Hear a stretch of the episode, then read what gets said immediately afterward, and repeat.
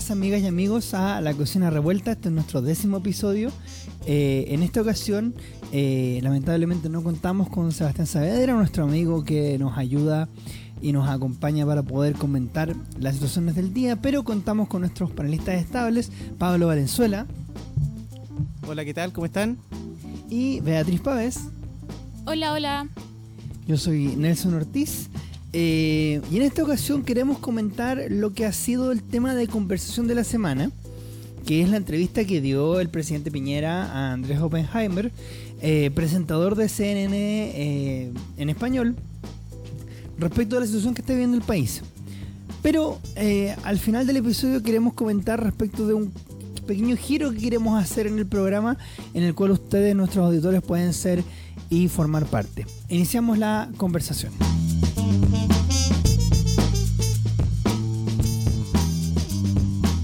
Acabamos de volver a revisar la entrevista que hizo el presidente Piñera a Andrés Oppenheimer. Oppenheimer. Em, y en esta entrevista se tocaron varios, varios temas. Evidentemente lo que ha hecho polémica estos últimos días ha sido el anuncio de que, o la idea de que algunos de los videos de violaciones a derechos humanos son falsos y son producidos fuera de Chile, etcétera. La campaña de desinformación, de noticias falsas, de montajes, para crear una sensación de un desorden y de una crisis total ha sido gigantesca. Este es un ataque contra el sistema político. Y ahí participan grupos como por ejemplo grupos de narcotraficantes, grupos anarquistas, pero también hay una mano extranjera. No obstante, la entrevista dice mucho, mucho más y con el equipo aquí de la Cocina Revuelta tenemos harto más para, para comentar. Así que como siempre dejo el micrófono abierto para poder empezar esta conversación. La primera impresión que da cuando, cuando escuchamos la entrevista es que, o bueno, cuando escuchamos el fragmento en realidad, que salió por las redes sociales, es que Piñera está en otro mundo, básicamente. Eh, y que es un poco lo que se evidencia, yo creo, hace un par de semanas, que la, realidad o el contexto social de lo que viene ocurriendo en Chile eh, es leído eh, de manera bien errática por el gobierno. Yo creo que la entrevista no lo exculpa de eso, al escucharla completa. Yo creo que igual pareciera que la lectura del gobierno no es del todo correcta, es más bien parcelada, no sé si equivocada, pero sí tiene un sesgo muy, muy evidente de, parte del gobierno.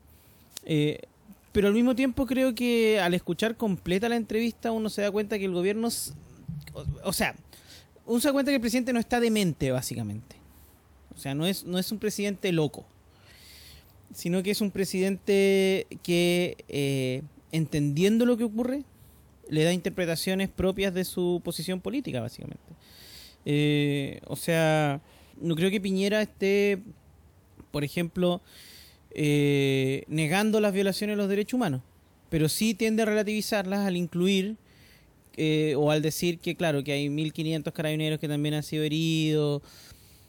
Y, si bien es cierto, también hay, hay funcionarios de las fuerzas policiales que han sido heridos, hay que distinguir siempre que cuando un carabinero, por ejemplo, yo lo, discutía con alguien en Twitter a raíz del atropello de, en Plaza Italia el viernes pasado, eh, claro, eh, que alguien decía, bueno, pero eso ocurrió porque también el chico le estaba tirando piedra a los, a los zorrillos y no sé qué.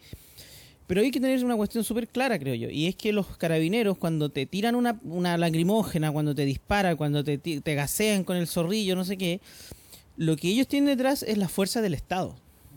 O sea, y ellos están haciendo uso de la fuerza que les otorga el Estado para hacer eso.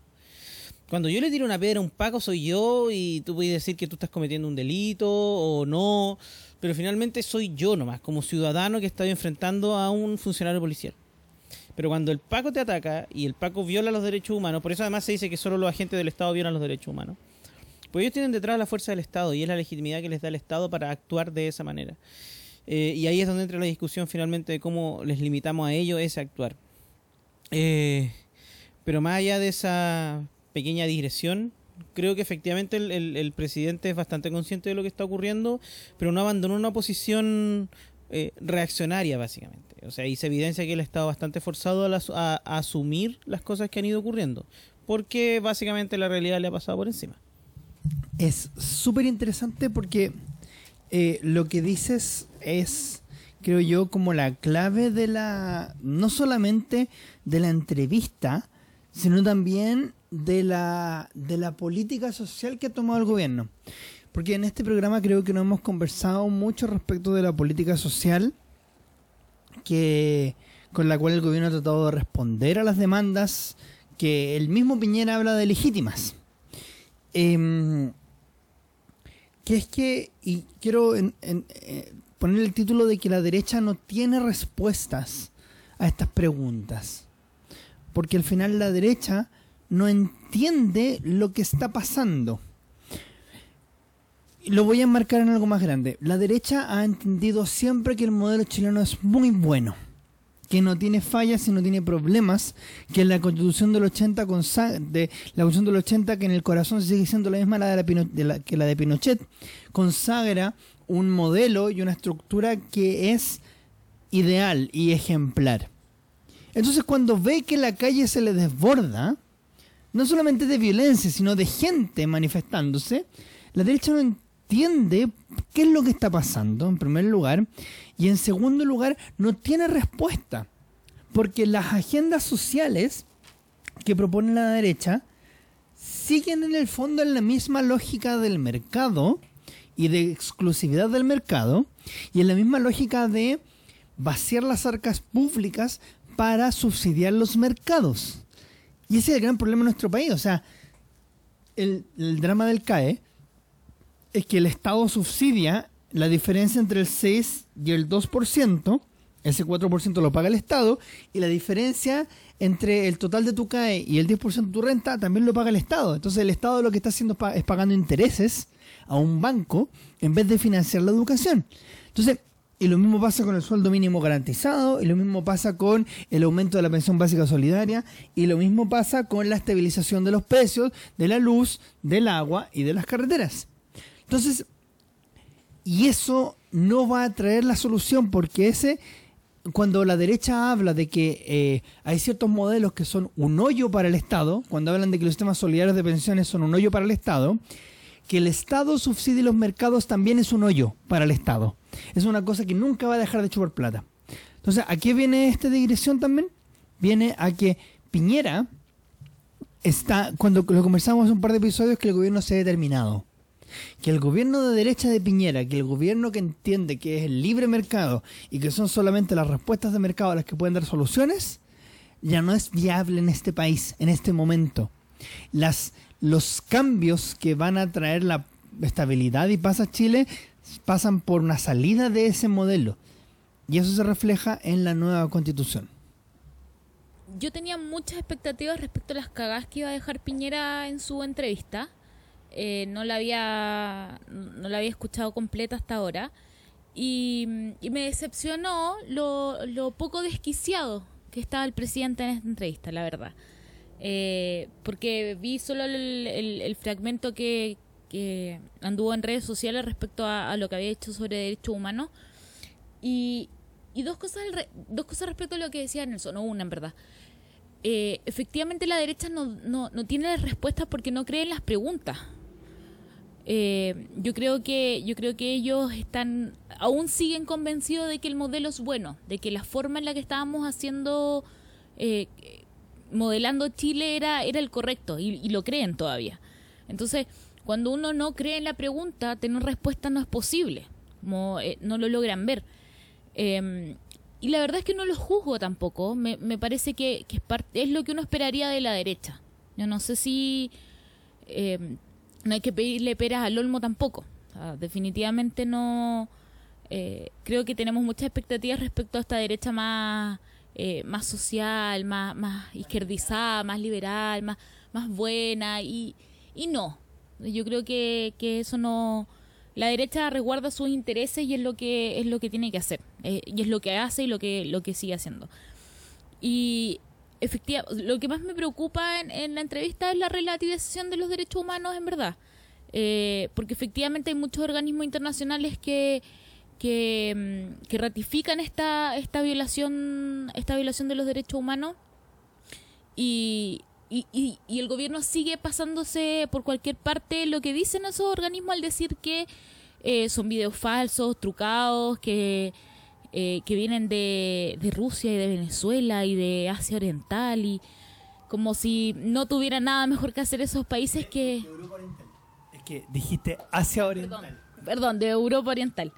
Eh, y, y no, hay que dejar de un poquito de mirarse el ombligo en eso también. Eh, entonces yo no, o sea, no espero más de la derecha. Yo creo que, que, que los cambios lo hace del centro a la izquierda. La derecha no, no tiene por qué querer cambios, en verdad. Eh, y, y no, Piñera no está tan desquiciado. Yo, yo creo que, que eso ha sido como un- una exageración de, de las redes sociales eh, en esta entrevista al menos. Yo, efectivamente, Piñera no está loco, pero eso no quita que estemos frente a un gobierno profundamente incompetente. Eh, y eso, eso es preocupante. O sea, es cierto, yo creo no entran, como lo conversamos hace algunos capítulos atrás, el tema de la acusación constitucional, por ejemplo, o eh, lo que se, vi que se citó hace algunos días, la idea que el Senado podría eventualmente declararlo inhábil para el cargo. Yo creo que no caben esas causales en este, en este momento. Eh, bueno, la acusación constitucional ya se rechazó, pero tampoco Piñera parece alguien que sea inhábil para el cargo. Más allá de su, los tics que tiene y ese tipo de cosas, yo no creo que sea alguien incompetente para ejercer el cargo. Dos cosas respecto a eso. El creer que él está loco, desquiciado, lo, lo libera de culpas, lo libera de responsabilidades. Una persona con, con problemas mentales para ejercer el cargo lo libera. Como podemos acusarlo de que está loco y pucha, por eso se mandó tanta embarra. Y, y respecto a lo de los TIC y eso, leí hoy día eh, una publicación en Instagram de un de una persona que tiene síndrome de Tourette, que es lo presuntamente lo que tiene Piñera.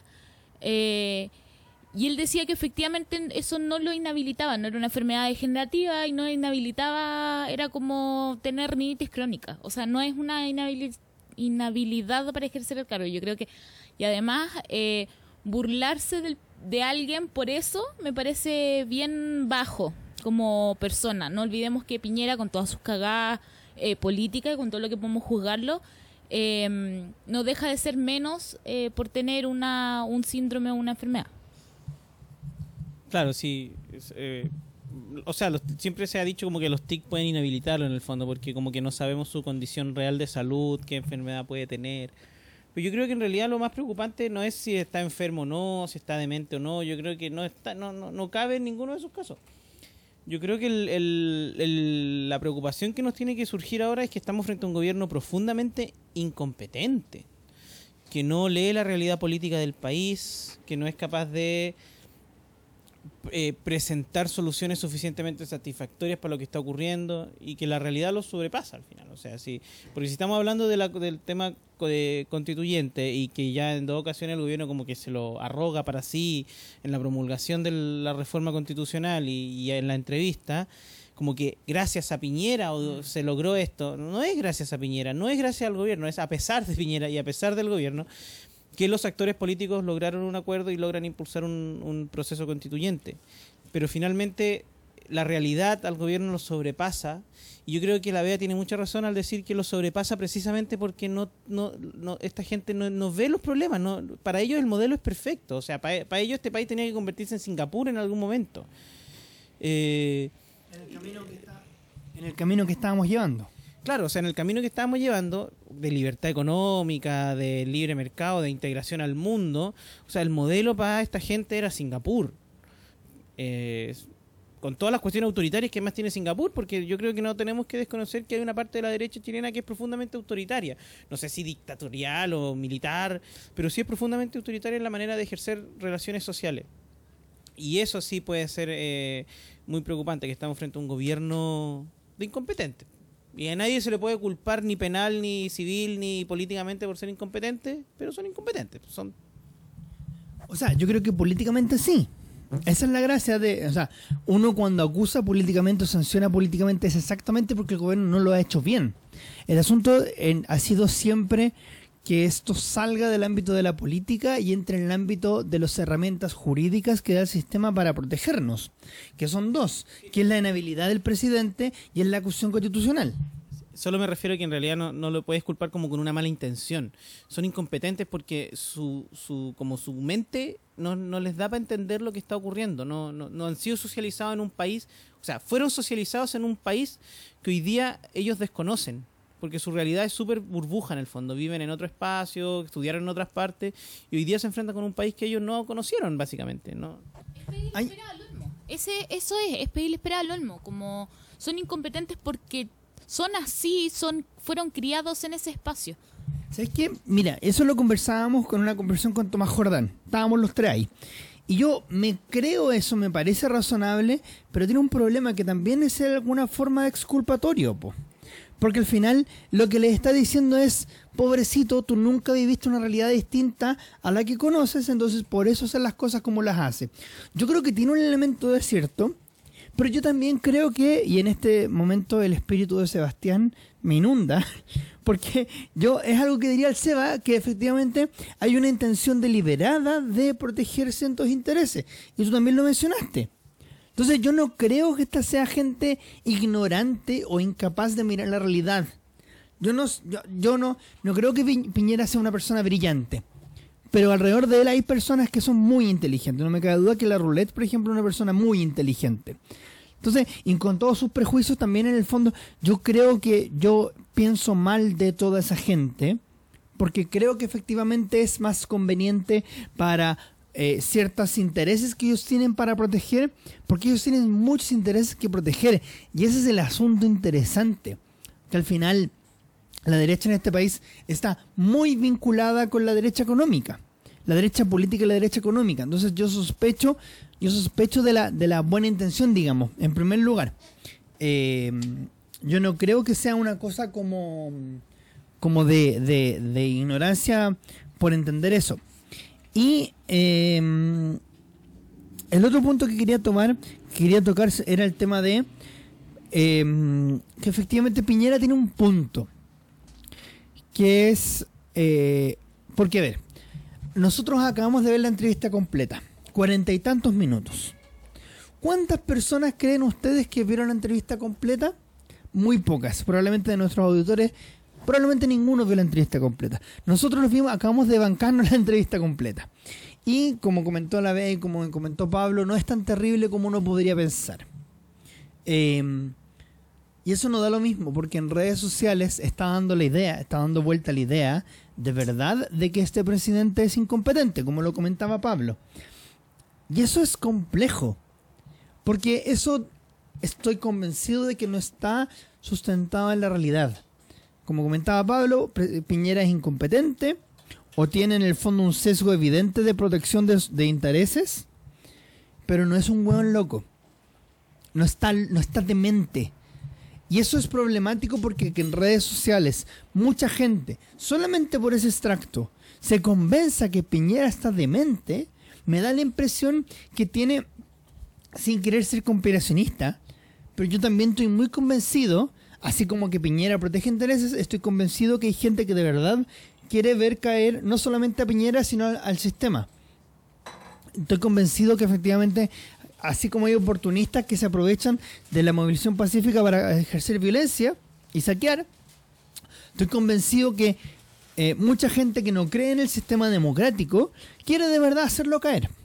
Y efectivamente hacerlo caer y hacer caer en el fondo a Piñera, presidente ele- electo democráticamente, a nuestro pesar, digamos, pero elegido por nosotros, eh, no me cabe duda que hay gente que pretende eso.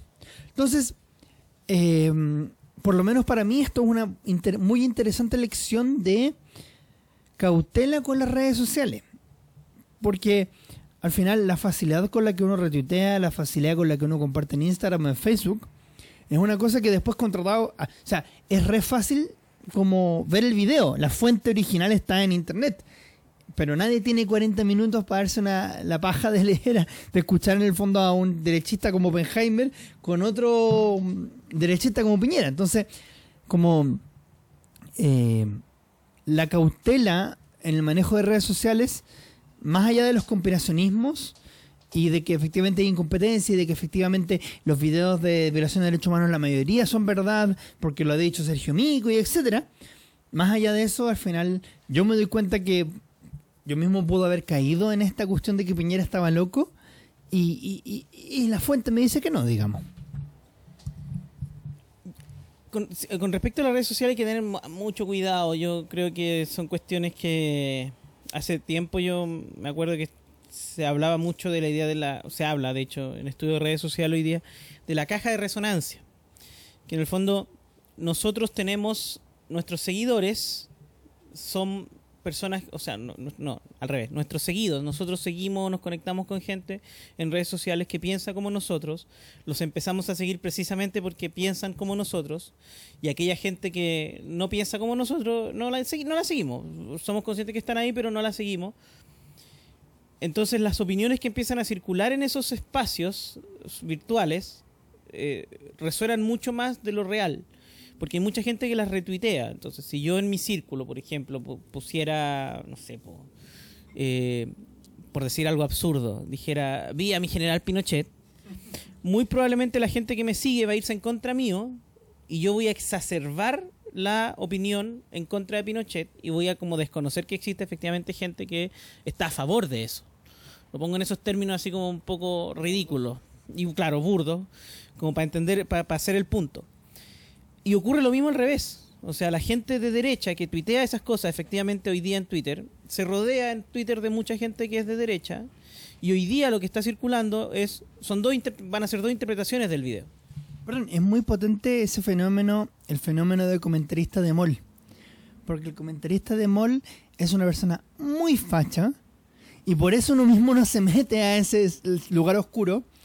Pero de verdad la gente, la gente que comenta en mall de verdad lo cree. Y ese es el gran problema, como porque uno no se identifica con ese espacio, eh, te da sensación de desagrado, pero hay mucha gente que se mete a los comentarios de mall feliz a escuchar lo que dices tú, la caja de resonancia de sus propias ideas. O sea, hay que hacer un ejercicio, por ejemplo, ahí meterse al, al Twitter de Sergio Melnik. Un gallo que yo sí creo que está medio demente por las cosas que escribe. Pero si entramos al Twitter de Sergio Melnik y vemos la respuesta, porque además él tiene muchos seguidores, y vemos las respuestas que él tiene, es gente que de verdad cree lo que él dice y él cree que hay una orden, o sea, él cree que hay internación de armas, básicamente, porque Carrizal salvajo y no sé qué. O sea, él cree esas cosas y las dice genuinamente. Y cuando uno ve la respuesta a esas cosas que él pone, es gente que lo cree también. O sea, o sea yo veo eso y digo, oye, el gallo está rayado. Pero cuando uno ve la respuesta, hay gente que está convencida de lo que él dice. Y son dos círculos que no, no conversan. Entonces, para él, los que lo negamos, estamos rayados, no vemos la realidad. Y para nosotros, que creemos que lo que él dice es falso, también nosotros estamos locos. Perdón por interrumpirte de nuevo, pero hay un elemento bien importante porque al final hay que medir el propio privilegio. O sea, nosotros y en general nuestros auditores es gente que tiene un nivel cultural que entrega la capacidad de juzgar tanto a la izquierda como a la derecha. Nosotros somos bien, no sé si centristas, pero somos bien como moderados en general en las posturas. Amarillo, digámoslo amarillo. En este panel somos bien amarillo. Y eso eh, no es posible ser amarillo a menos que tengas una posición como crítica, creo yo, como... Y eso genera una, una problemática, que es que efectivamente, no solamente que la gente no tenga formación, yo no estoy tratando solo a la gente ignorante, sino que a nosotros nos interesan estos temas. Y a la gente en general no tienen por qué interesarle la profundidad de estos temas. Y eso genera efectivamente círculos de resonancia de gente que es movida más por pasiones que por estudio, porque efectivamente no todo el mundo tiene que estudiar ciencia política o en el fondo teoría del Estado, básicamente. La gente tiene que dedicarse a otras cosas también, por favor. Y al final lo que ocurre con esto es que los mapas de realidad que nos estamos construyendo como individuos son mapas de realidad súper distorsionados. Porque todos creemos que los círculos en los que los, nos movemos son círculos como genuinos. Esa es la realidad al final. Pero no, dejan, de- no, no deja de ser una imagen súper distorsionada porque los círculos reproducen, o los espacios donde nosotros nos movemos, reproducen ciertos pensamientos, ciertas posiciones políticas. Antes ocurría con la prensa. O sea, si tú leías el, no sé, en, en los años 60, si tú leías el Fortín Mapocho, ibas a tener una visión de la realidad. Y si eras constante leyendo eso, te ibas a construir una visión de la realidad. Y si leías el Mercurio, vas a tener otra. Pero hoy día ocurre de manera mucho más masiva porque ocurre a través de redes sociales donde participa mucha más gente y donde el, flujo de información es mucho más rápido. Y con eso hay que ser cuidadosos. O sea, la, la misma plataforma a través de la cual se, eh, se publica la entrevista o se realiza. O sea, yo estoy seguro que la gente, de la gente que tiene cable, la gente no ve CNN. eh, ni en español, ni mucho menos en inglés. O sea, son canales que la, que la mayoría de la gente no, no, no, no les importa, no tiene por qué importarle. Y se va quedando con lo, con lo que ocurre en redes sociales. Y eso hay que ponerle mucho ojo, sobre todo cuando uno tiene conciencia de eso al final. Hay otro punto muy interesante que es el tema de eh, de los hechos comunes, de las como de quiero decir la verdad, pero en verdad quiero decir como los hechos compartidos, las, la realidad compartida. No es posible porque la democracia supone varios hechos, la democracia supone varias cosas, normas comunes, pero en la realidad también supone hechos comunes, que estemos de acuerdo con realidades compartidas, que hay cosas que pasan y cosas que no pasan. Y el problema es que el efecto burbuja que estás comentando tú, Pablo, divide más los hechos, no las perspectivas sobre los hechos. Se supone que la política tiene que referirse respecto de las diferencias en cómo percibimos la realidad, qué es lo bueno para el país, qué cuál es la mejor forma de tener un mejor país, cuál es el mejor país que queremos, etcétera. Pero cuando empezamos a discutir o no tenemos hechos comunes, realidades compartidas, eso eh, imposibilita absolutamente el convivir. O sea, Chile siempre está 20 años atrasado o 10 años atrasado respecto a lo que ocurre en Estados Unidos. Y lo que está pasando en Estados Unidos en este minuto es paradigmático y yo creo que es un buen ejemplo. En Estados Unidos en este minuto, Donald Trump está siendo acusado constitucionalmente por haberle pedido a el gobierno de Ucrania que interviniera mediante declaraciones por la prensa que interviniera en la elección estadounidense, echando abajo a uno de sus rivales, a Joe Biden. Que exactamente, que es candidato para el 2020.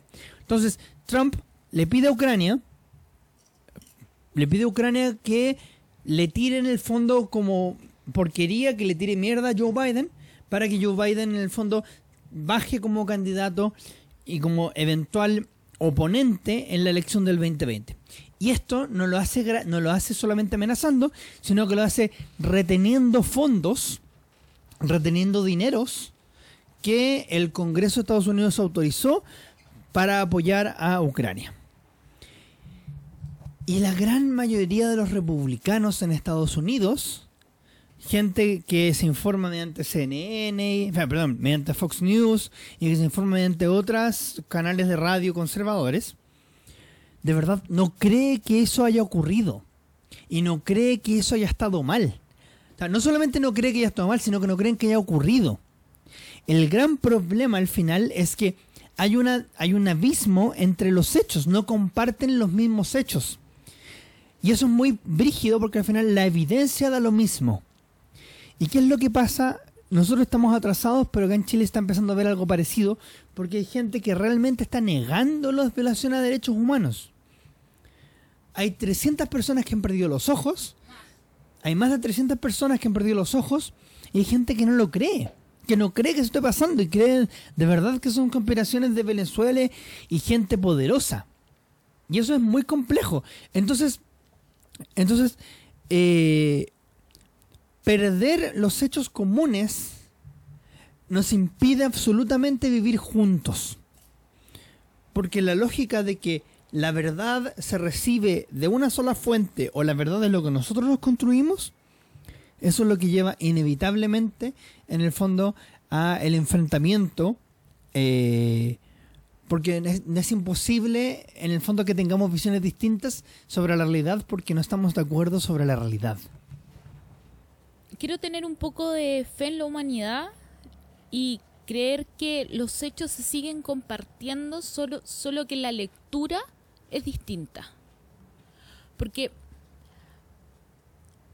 si realmente estás negando que hay más de 300 personas que perdieron los ojos, estás desquiciado. Eh, y, y quiero creer que la derecha no está desquiciada, sino más bien que lee ese fenómeno como no como lo leemos el resto de la población. ¿Me entiendes? Como quiero... Y, y solo, solo para no tratar de... Solo para seguir haciéndolos responsables y no, y no tratar de, de, de quitarles responsabilidad en, en, en eso. Pero porque porque son hechos innegables, ¿me entiendes? Como no, me, me cuesta creer que, que, su, que su ceguera o su sesgo sea tal que no son capaces de ver que el hecho objetivo de que más de 300 personas perdieron los ojos a causa de balines perpetuados por carabineros, yo creo que la lectura es distinta. Yo creo que, el, que, el, que mm, para ellos no es violación de derechos humanos, que para ellos sí eh, la policía cumplió los protocolos, eh, que fue culpa de ellos, eh, y, que fue culpa de ellos de, de, quienes perdieron los ojos y no y no de y no de carabineros. Yo quiero tener algo de fe en la humanidad, en, que los hechos siguen compartiendo, solo que las lecturas son distintas, las, lo, lo, el por qué y, y las respuestas son distintas. Lo que pasa es que hay gente, ya yo no yo he leído en Twitter, hay gente que de verdad cree que los videos y que la información que está difundiendo de verdad es mentira. O sea, el problema con lo que dijo el presidente Piñera es que inflama muchas de estas teorías conspirativas. Y ese es el problema. Como, porque acabamos de escuchar junto con el video, el video que mandó el presidente hace poco en su Twitter de disculpa o de, o de aclaración. Pero en esa aclaración no deja claro que efectivamente la mayoría, como dijo como se hizo Sergio Mico, que la mayoría de los videos son verdad. Y el problema es que efectivamente esa afirmación de que los videos son falsos corroe la realidad común. Y no me cabe duda que hay gente que de verdad cree que los videos son mentira. Y que ve un video de un Paco violando derechos humanos y de verdad cree, no, esta cuestión es de estudio. A eso me refiero con la diferencia entre los hechos. Porque no, a mí tampoco me cabe duda. Solo, solo quería extrapolarlo como a los hechos, como estoy, pensando como en, en, hechos objetivos, como no los videos. Porque efectivamente hay videos que son eh, que son falsos, que debe ser un número marginal en todo caso. O sea, yo creo que, que de 100.000 que corren, nada, nada debe ser falso. O sea, como muy, muy pocos, ¿cachai? Estoy pensando como en los hechos, como en el hecho objetivo, ¿cachai? Como eh, el sistema de salud eh, dice que hay 30, más de 300 personas sin eh, que perdieron ojos, ¿cachai? Yo en, Twitter he visto gente afirmar que la responsabilidad de, lo, de los balines y de la, de la, gente que ha perdido ojos es de otros manifestantes. Que otros manifestantes tienen armas, las llevan y, yeah, okay. y eso a raíz de la composición de los balines. Porque cuando salió este informe donde los carabineros decían que no, que en realidad sus balines eran de solo de goma y la universidad decía que eran de, de, de 20% de caucho, pero el resto era como hasta de adamantium, eh, resulta que hay, hay gente que decía, claro, entonces hay gente que en Twitter decía, oye, pero los carabineros están afirmando que sus balines son de caucho, por lo tanto, los balines que han dañado a la gente, porque eran balines extraídos de, la, de las personas heridas, tienen otra fuente, no son de los carabineros. Y mucha gente lo repetía y eso era una cuestión que, que en ciertos sectores estaba media instalada. O, por ejemplo, lo que está ocurriendo ahora con el, la instalación del comando del no para el, para el plebiscito de abril. Lo que está haciendo mucha gente es, es, motivarlo porque supuestamente va a haber un fraude de la izquierda. O sea, no es porque ellos quieran... Y eso... Eh, eso, eso, eso, eso, yo no lo he escuchado, de verdad. ¿Hay gente que cree que va a haber un fraude? O sea, en, eh, viendo el Twitter de Gonzalo de la Carrera o de Sergio Melning, lo que ellos van a hacer es defender los resultados porque ellos están convencidos que puede ocurrir un fraude. Y eso es... es mí, o sea, para mí no tiene lógica porque básicamente los que tienen que supervisar el proceso son gobiernos de derecha. Entonces, eh, el propio gobierno de derecha el que tiene que supervisar el proceso y ellos no van a hacer fraude para que gane la opción a prueba, en el fondo. Si, si, si van a hacer fraude, lo harían al revés. Pero ellos están convencidos que, comillas, la izquierda terrorista va a ser un fraude. Pero hay un punto muy interesante en eso porque yo no confío ni un pelo en este gobierno, ni en la derecha que quiere estar, que está a favor del rechazo.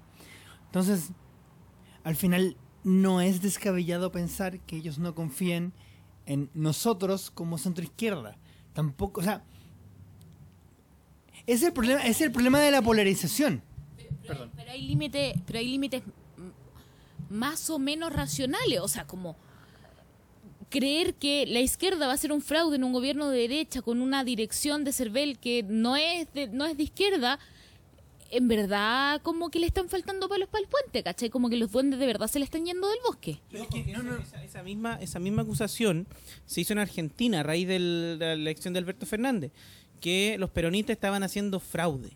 Lo cual era absurdo si al final el propio gobierno de derecha era el que estaba supervisando el proceso electoral. Entonces, Pero, es que no solo son incompetentes, son hueones. No, no, no, no, no, no, es que Si, si estáis creyendo que tu gobierno va, va a permitir o, o su sistema es tan malo para permitir que la izquierda haga fraude en tu gobierno, en verdad son hueones. Es que, a ver, hay varias cosas. Piensen en Trump. Latinoamérica siempre mira a Estados Unidos. Y Trump había reclamado, o sea, tenía, evidentemente, si Trump perdía, iba a reclamar que hubo intervención en las elecciones. De hecho, ha reclamado que ha habido, ha dicho que ha habido in- intervención en las elecciones, pero a favor de Hillary Clinton. Dijo que Ucrania se, ha dicho que Ucrania se metió a favorecer a, Joe, a Hillary Clinton en la elección. Y que aún así perdieron.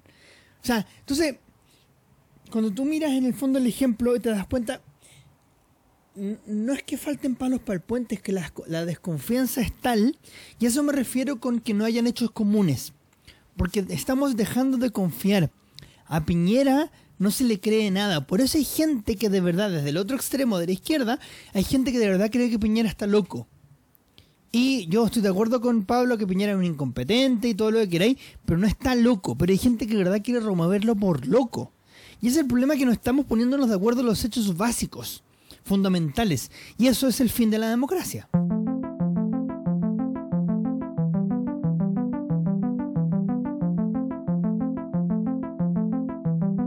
Otro de los elementos que incorporó Sebastián Piñera en la discusión, eh, en lo que comentó en la entrevista, fue el tema de los pilares del modelo chileno, que cuando estábamos escuchando la entrevista nos pareció súper, súper interesante. Y menciona tres, tres pilares que se supone que son el compromiso con la democracia, una economía libre y abierta al mundo y un compromiso restricto, dijo hasta casi sacrosanto, que fueron palabras bien, bien ridículas, digamos, con los derechos humanos y con un sistema que tenga e incorpore más justicia. Y eh, mientras decía eso, nosotros arro- arrogábamos el cejo porque no es tan así. O sea, Piñera se está vendiendo a sí mismo y al mundo un sistema que no es el que vivimos nosotros. Eh, y yo creo que hay varios elementos para sacar aquí. No sé si alguno quiere partir como con los fuegos. yo voy a exculpar a Piñera un poco. Voy a cometer un- un- una blasfemia, pero eh, yo creo que el problema, el, el problema del- de vender el modelo de esa forma no es solo de Piñera. Yo creo que el país en general ha intentado vender ese modelo. Desde principios de la transición, finalmente. Chile es un país... Pero, a ver, Chile es un país que está comprometido con la economía libre, abierta al mundo, con la democracia, con la promoción de la democracia y con la promoción de los derechos humanos. Eso lo dijo el presidente Elwin en el año 90 cuando fijó los principios de la política exterior de Chile, por decir algo. Y eso han sido características eh, de la política chilena desde hace 30 años. ¿Cuán- ¿Cuántos años han pasado? 30, 30. Yo tengo 30 años, así que ya, 30 años desde la transición. Eh, ¿cuál, es, ¿Cuál es mi problema finalmente con, lo- con los pilares del modelo? Que son pilares extremadamente abstractos al final. O sea, no, no, no, no, no nos permiten realizar una bajada muy concreta a políticas públicas reales. O sea, cuando decimos una promoción de la democracia, bueno, ¿qué diablos significa promover la democracia? ¿Qué diablos significa? O sea, eso está bien cuando son principios de política exterior que son los que fijó Patricio Elwin. Y ahí estamos de acuerdo, porque en política exterior siempre la inserción es súper abstracta. Pero si vamos a decir que esos son pilares de un modelo político y de un modelo de sociedad, yo creo que hay que darle una bajada más concreta. Y ahí donde el presidente al final cae en estos en estos eh, binarismos al final. Es decir, bueno, nuestro modelo es tiene estos tres pilares que son extremadamente abstractos y por lo tanto el otro modelo es Venezuela, el otro modelo es Cuba. Y en realidad entre medio, cuando, cuando uno hace una bajada mucho más concreta, uno se da cuenta que en realidad hay un montón de otros modelos. O sea, solo por decir algo y, con esto cierro el punto. eh, es muy común que la economía social de mercado que supuestamente tiene Chile, los defensores de la economía social de mercado chilena la comparen con la economía social de mercado que tiene Alemania, solo porque se llaman igual. Pero las características concretas y reales de la economía alemana, del modelo económico alemán versus el modelo económico chileno, son pero abismalmente distintas, a pesar de que tienen la misma, la misma categoría en el fondo, que ambas se pueden llamar economía social de mercado. Sí, yo creo que eso también tiene que ver con esta como política la chilena que hemos hecho. El, estado subsidiario que, que instaló Guzmán no, no es en su en su en su puro estado estado subsidiario. Hay hartas cosas ahí como tienen como un sesgo eh, un sesgo carlista dentro y, y hay algo como no, no es puro. Es bien a la chilena como todo como todas las políticas en general. Y algo que les comentaba eh, mientras veíamos el video es que si efectivamente estos son los pilares del modelo, que, que efectivamente para pa un, la descripción de, de, la página del Ministerio de Relaciones Exteriores, para lo que ve, está perfecto y, y, está bien porque es la manera en la que se inserta Chile y, eh, y, y, me parece correcto. El tema es que eh, efectivamente si ese es el modelo, eh, el modelo ha fallado.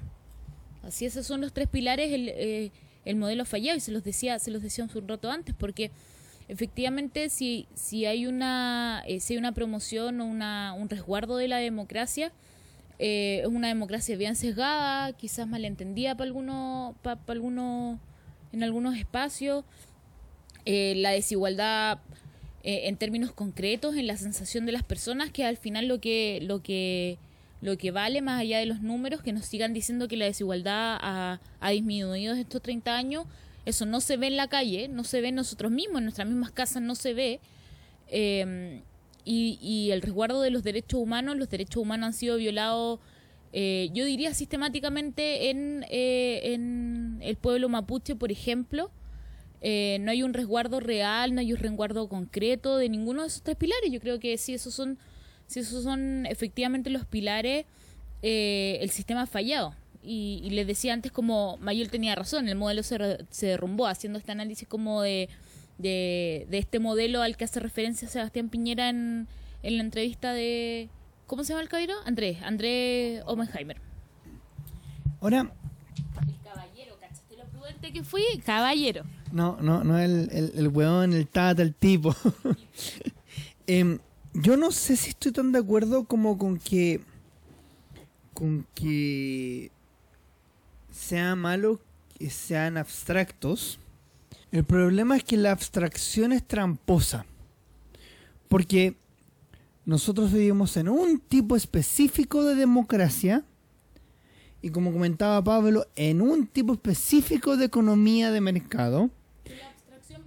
La abstracción, permite ambigüedad, po. Y eso no es malo. Yo, yo, yo, no creo que sea malo porque al final tenemos que pasar. O sea, hay muchos tipos de democracia y muchos tipos de mercado y muchos niveles de respeto a los derechos humanos. Yo no creo que sea malo necesariamente. A mí lo que me pasa es que los que vivimos en Chile son súper específicos. Y esa es la trampa de lo que dice Piñera. Que al final en lo pretende sostener, sostiene en el fondo sostiene el modelo chileno en abstracciones, cuando acá en Chile vivimos en cosas súper concretas, yo no creo que sean abstractos por, no creo que sean abstractos las políticas públicas, sino que hay que ponerle los apellidos. Entonces, nosotros vivimos en una democracia, pero la democracia Jaime Guzmán, que es la democracia protegida, donde tenemos el sistema de quórum supermayoritario que favorecen a la derecha, donde teníamos un sistema binominal que los sobre representaba, tenemos un TC que protege la constitución de Pinochet y la constitución de Pinochet no ha cambiado en lo esencial la, perspectiva del Estado subsidiario comentaba la BEA o los derechos humanos vistos desde el punto de vista de eh, el empresario, básicamente. Eso es, es muy potente, es un apellido, es una democracia protegida. El mercado libre que vivimos nosotros en Chile es un mercado que se mete hasta por las rendijas en todos los espacios de la sociedad y donde el, Estado, donde la, la, provisión de bienes está de verdad entregada a la cantidad de dinero que tienes. Y si no tienes plata, estás entregado a la mala salud pública, la mala educación pública, las malas pensiones públicas. Y eso no es casualidad, eso es estructural, está pensado así. Entonces, no es cualquier mercado libre, como comentaba Pablo, no es un modelo de libre mercado alemán, que uno podría decir lo que es el mismo libre mercado, pero no lo es. Y en cuanto a derechos humanos y más justicia, los derechos humanos en Chile se realizan solo y exclusivamente sean compatibles con la democracia protegida y con el mercado que entra en todas las rendijas. Y donde el mercado es la prioridad. No es prioridad la provisión de derechos sociales. No es la prioridad la provisión de servicios de calidad. La prioridad es el, es el mercado y las ganancias de capital. Entonces, los derechos humanos, en el fondo, son tercera prioridad y la menor de las prioridades para el modelo económico chileno. Sebastián Piñera hacía alusión a los derechos humanos de tercera generación y esos son precisamente los que no se resguardan en Chile. Eh, porque efectivamente hay derechos humanos que están protegidos en Chile como la idea de como la idea de, de, votar, que sea libre competencia, que em, el voto no es, no es solo para los hombres mayores de 21 con propiedad, sino que es para todos. Y, pero efectivamente hay un montón de derechos humanos como los de tercera generación que no se protegen en Chile. Como hay una, una violación, me atrevería a decir sistemática, de esos derechos humanos eh, en particular, por ejemplo. Yo quería mencionar que hay un concepto bien interesante que se denomina neoliberalismo realmente existente, que lo acuñaron dos autores, que es eh, Neil Brenner y Nicolás Theodor, que ellos hablan que en realidad el neoliberalismo en abstracto, así como puro, es un constructo ideológico que en realidad no se ha podido aplicar en ninguna parte, porque ese neoliberalismo convive necesariamente con otras estructuras y con otras formas prácticas de ejercer, digamos, el poder, la economía, etcétera.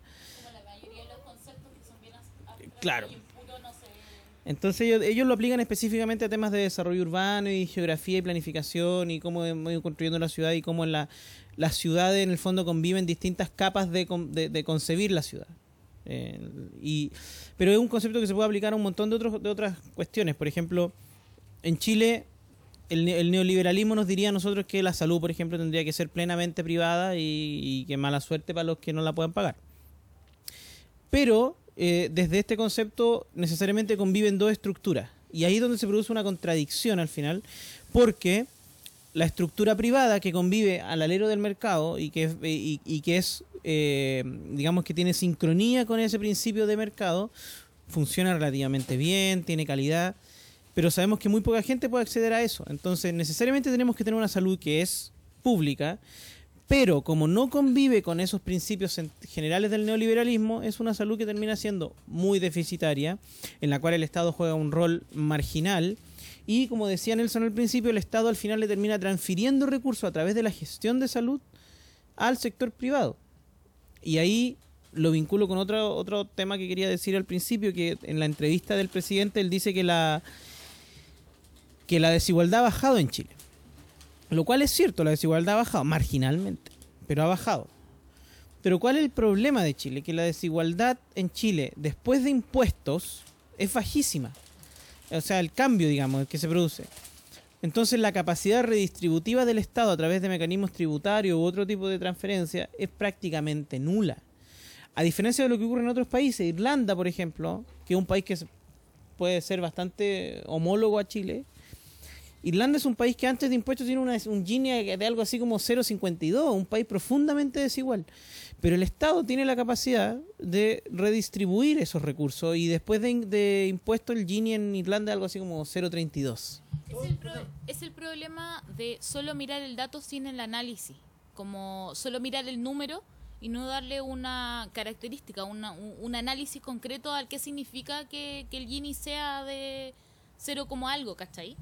Y, otra cosa, perdón, y otra cosa que lo que estás haciendo, Pablo, es describir el sistema de la subsidiariedad, entendido como un estado débil enfrente a un mercado fuerte y donde la mayoría del país, porque hay una cosa que decía Oppenheimer, que la idea de que Chile es el país que más ha crecido y que tiene el PIB más alto, al final eh, la gente, con la mayoría del país, tiene que atenderse en atención pública y la atención privada de salud, por ejemplo, ya que estamos en ese ejemplo, es la más barata.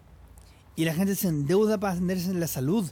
Entonces, la vulnerabilidad de la clase media y la vulnerabilidad de toda la gente que se supone que salió de la pobreza es tal que al final siguen estando en la pobreza. Seguimos estando en la pobreza. Y además, a propósito de, lo- de las diferencias de modelo, nosotros eh, en Chile todo es con lucro.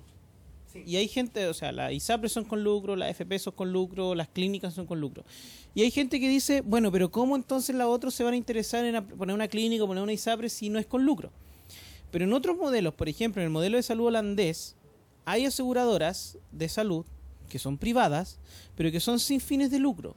¿Significa eso que la gente que trabaja ahí trabaja por, digamos, por caridad o por amor al arte? No.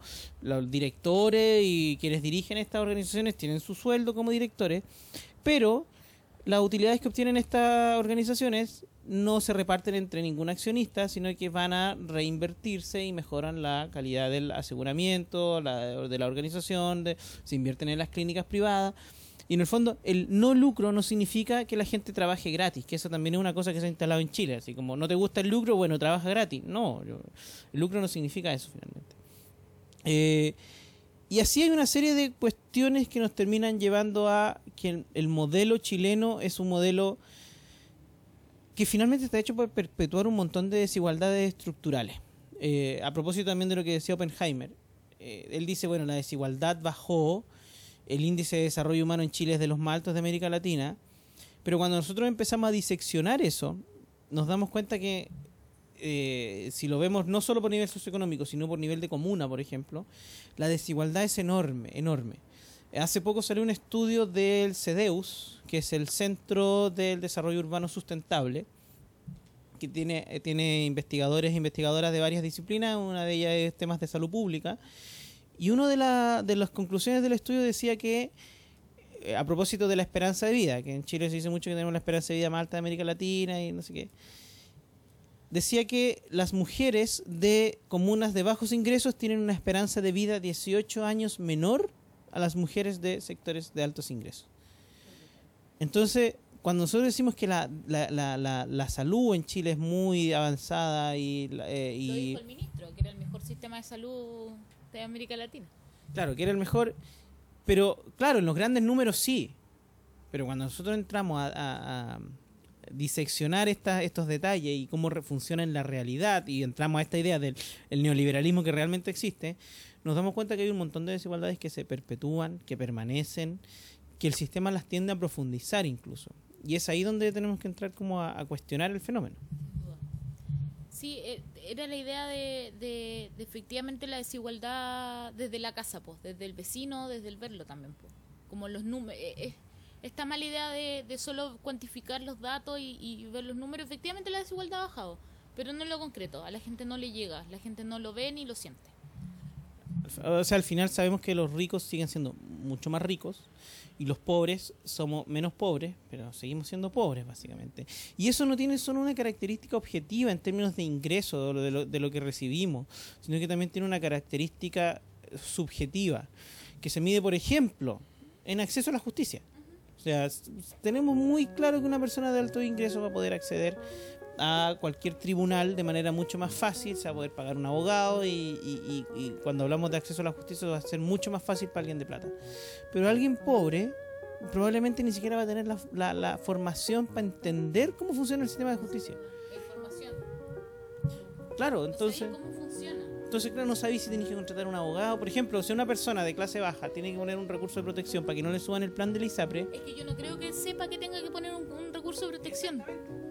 Entonces esas desigualdades son las que terminan operando y terminan generando diferencias no objetivas, sino que diferencias subjetivas súper profundas.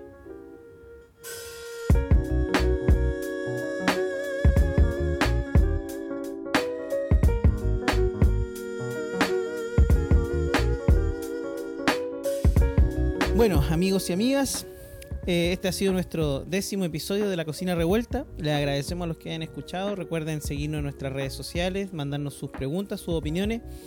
Eh, dejamos solo un, un como no sé si llamarle, eh, ¿cómo se llaman las enseñanzas de las fábulas? Una, una moraleja. Pero sí un consejo finalmente. O sea, hicimos el ejercicio de escuchar completa la entrevista a Sebastián Piñera y no nos pareció realmente una persona demente. Como se puede haber concluido del extracto que andaba dando vueltas por las redes sociales. Entonces como que dejamos ese punto finalmente. Si nos vamos a, a, generar opiniones o a hacer conclusiones, ojalá sacarlas desde nuestra propia impresión de lo que veamos y no solamente de lo que se distribuye en Twitter o en Facebook o en WhatsApp.